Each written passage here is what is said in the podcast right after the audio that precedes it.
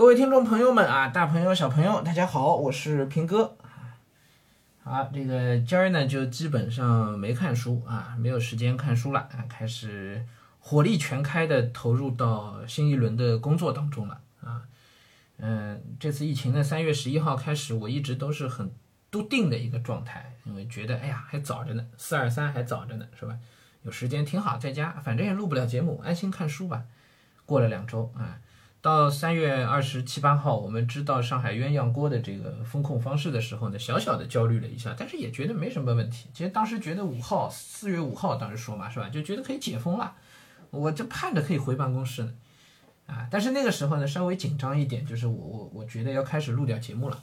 啊，不能完全挺着一直不动，是吧？所以呢，有些节目呢，我们就开始更新了，比如说现代文，啊，我在家找了点东西，虽然写脚本很痛苦啊，但是。至少可以开始更了，是吧？包括鲁迅啊等等，是吧？几个节目开始更起来，嗯，然后呢，就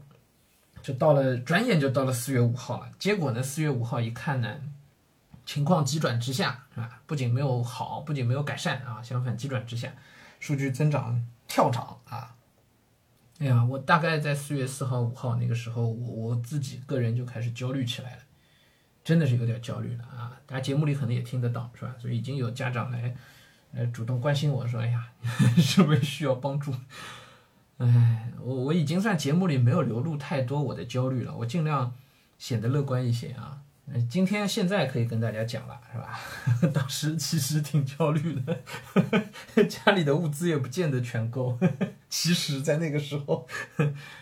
啊，好吧，那而且那个时候我对工作上的事情也开始很很焦虑了，因为看看时间来不及了，四月二十三号就要上新啊，就三套新节目要上啊，哎，至少两套，当时计划，那那这就是怎么弄啊？我资料都没有，是吧？没法弄。嗯，后来几天呢，团队呢一起加油，一起呢讨论了很多东西啊，方案呢各种各样啊，那么。就过了几天，到大概前天、昨天，我开始稳定下来，情绪稳定下来了啊，接受现实啊，并且呢，开始试图想方设法去去解决问题啊，然后呢，团队也尽可能的在配合我，那挺好，嗯，所以呢，我们就把四二三的这个三套节目呢，就完整的确定下来了。OK，就按这个来，所以呢，想方设法也得把它做出来，是吧？虽然过程当中呢，大家写稿子啊之类又很痛苦啊，到现在稿子都没写完。哎，就那个发刊词的稿子都没写完啊，还还挺痛苦，嗯，很纠结啊，而且对我自己来说很大挑战啊。讲骆驼祥子，手上资料不够充分的情况下，比如说我办公室有一本那个老舍的儿子回忆老舍的文那一本书，哎，可是我现在手上没有这本书，我这个真是太痛苦了。呃，老舍生平的很多东西网上就查不到，就很难受的。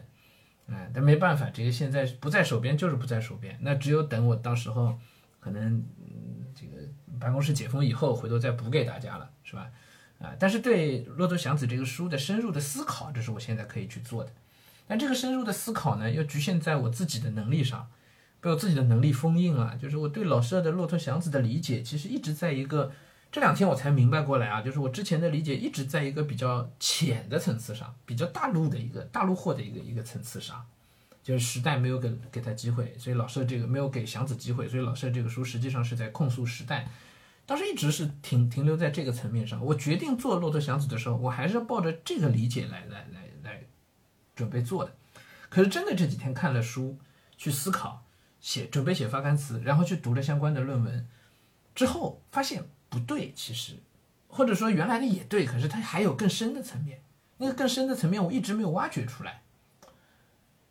哇，所以这两天思想上冲击也很大，哎，去深入思考了很多的问题，我自己还做了蛮多的几千字的笔记，想明白一些事情，啊，OK，才会有给大家现在写好的那几篇发刊词，哎，到时候可以先给大家听一下。啊，就关于骆驼祥子这个，其实是人与世界的关系。哎，不仅仅是控诉时代，不仅仅控诉时代，是人如何面对这个时代，如何面对这个世界，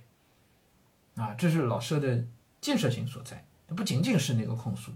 啊，就单从控诉上去讲，其实把老舍看浅了，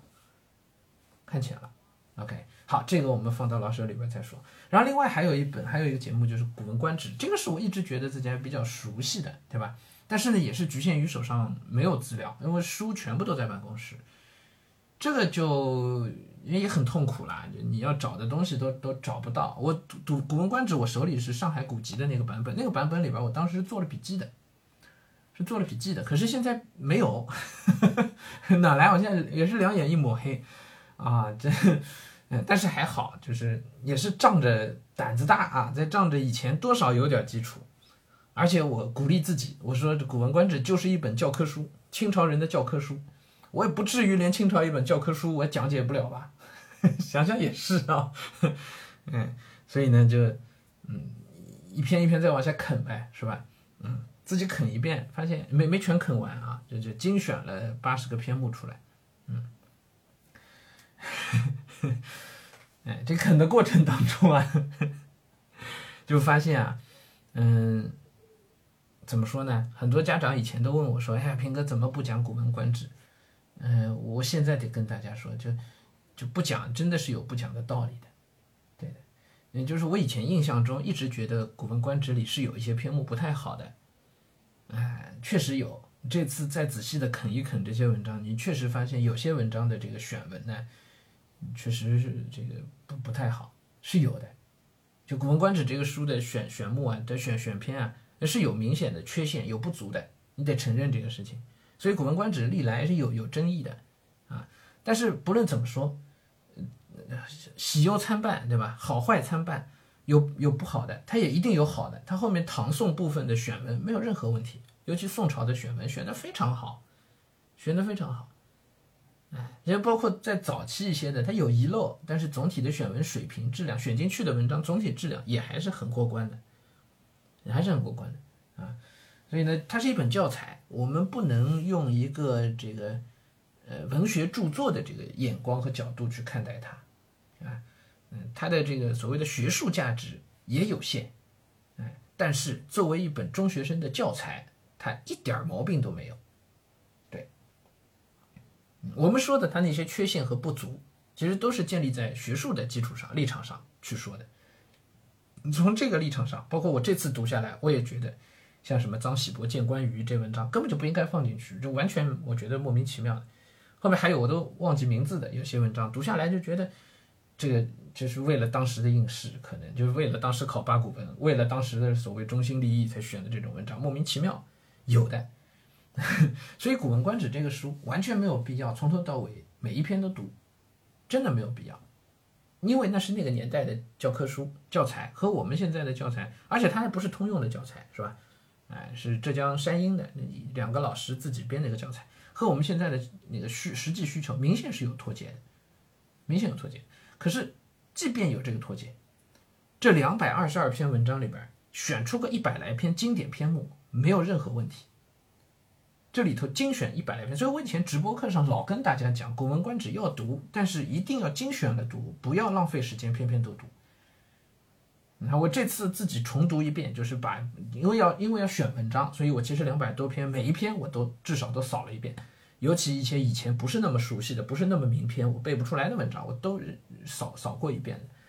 扫一遍才发现的的确确就是这样，就糟糕的文章是有的。啊，那这种书呢比较典型，那它作为一本教材啊，大家要要读的话呢，是一定要有老师指导的。就你没有老师指导，这种书读进去，你很容易浪费时间。哪怕你自己水平够，你会在一些无聊的、没必要的文章上面浪费太多时间，不值得的，不值得的。所以必须要精选，这没办法。其实更有点像读《论语》，我们现在读《论语》也是一样，尽量去精选一整本厚的《论论语》，对大家来讲花这个时间不值当的，不值当的。啊，《古文观止》更明显一点，啊，所以呢，我觉得我我我们这次搞这个《古文观止》呢，比较重大的价值可能就在于从这两百二十二篇里面，我又给大家精选了一遍，选出真正有名的、真正重要的那些篇目，包括我把一些哪怕很有名、很重要，但是对大家来讲不一定合适的，比如说偏学术性的或者是太长的文章，我也给去掉了。韩愈《原道原回》这两篇文章学术意义无比重大，中国思想史的很重要的一个传承点。但是我也把它拿掉了，太长了。但是有些文章我会侧重去讲，《滕王阁序》《报任安书》啊，巨重要啊，前后赤壁赋啊，这文章太重要了，是吧？包括《秋生赋》这种文章啊，太太重要了，这一定要好好讲的 OK，所以我们做《古文观止》呢，其实侧重点不在《古文观止》上，侧重点其实在其中的一些重要的经典名篇。其实它是一个小课集合，是名篇集合。只不过我选的名篇呢，偷了个懒，不是自己去选名篇，而是从《古文观止》当中选出名篇来给大家。就在人家精选的基础之上，在前人的踩在前人的肩膀上又精选一遍，是我偷了个懒。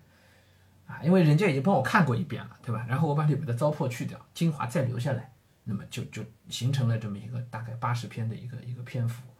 足够了。这八十篇的篇幅对大家来讲足够了，没有必要再多了。就是除非你那个大学以后你专门搞中文相关的东西，或者你专门搞这些历史古中国古代历史，那你必须要再去读古书，否则的话对大家来讲就够了，够用了。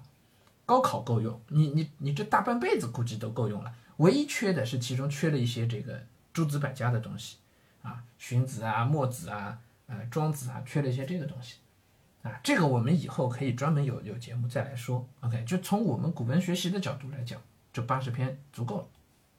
好吧？那么这个是《古文观止》这个节目我自己做的时候的一些感受、一些想法。我今天就在搞这个《古文观止》，写了一下发刊词，然后呢，翻了就每一篇嘛都都得翻一遍嘛。而且这个翻是手上没字典的，就凭眼睛看，然后看网看网上的那个翻译，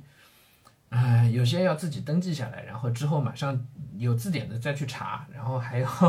准备脚本嘛，所以今年很很花了很多时间在在在搞这件事情，这是我自己选文的一个体会啊，就在选下来的一个体会啊，啊，在两百二十多篇里选八十篇一百篇，这个难度就小很多，是吧？所以我今天一天呢，差不多就把这文章就全部都选下来了。全部都选出来了啊，所以这个节目呢也已经成型了啊，非常感谢吴楚才、吴调侯这两位叔侄俩啊，给我打下了一个非常好的一个基础，然后，呃，拿着你们的书，我再创作一下就可以出一套这样的专辑了啊，我也很高兴啊，啊，非常感谢两位，这是教育界的前辈啊，这个这 在当时其实也是中学生教材，哎，那今天拿来也是正好可以做这个中学生的教材啊，非常合适。好，今天就跟大家聊到这儿啊，也这是我们自己，这算是节目的札记啊，就我做做这个节目的过程啊，自己 心路历程啊啊，因为这两天还继续努力啊，写脚本啊，写发刊词，然后录制样音，录制发刊词啊，到时候呢，发刊词一拿出来呢，就可以先给大家先听为快啊，先先听一听这个发刊词，回头再看这个正式节目，好吧？嗯，四月二十三号啊就，正式上线。OK，好，今天就先跟大家说到这里吧。